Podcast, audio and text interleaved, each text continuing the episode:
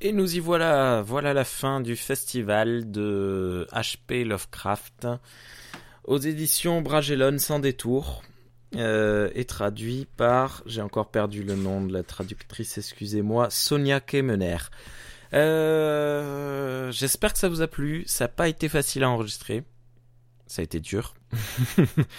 c'était euh, éprouvant parce que même à, même à lire c'est c'est pénible du Lovecraft c'est lourd c'est enfin c'est sciemment lourd hein. C'est pas c'est pas une critique au contraire même c'est c'est plus une une approbation de ce qui est fait. Euh, j'aime beaucoup il y a un petit point qui vient de la traduction donc Sonia Kemener euh, il y a beaucoup d'allitération en S allitération en S donc qui donne un côté malaisant aux descriptions. Il y a beaucoup de descriptions chez Lovecraft. Hein. C'est, ça fait partie des choses qui, qui, qui alourdissent le thème en fait.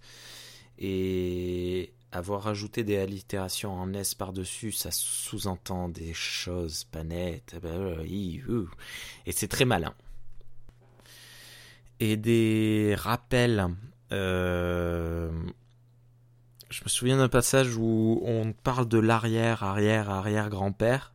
Et la phrase d'après, euh, la personne avec qui le, le ou la narrateur euh, est en train de, de, parler jette en arrière sa capuche pour prouver qu'elle fait partie de la même ascendance et ça sous-entend.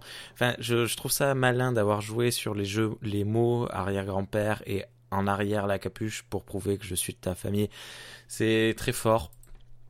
Voilà, donc c'est une très bonne traduction.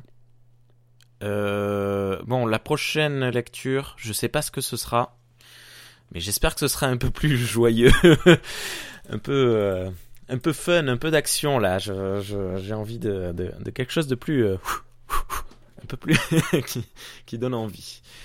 Allez, à bientôt.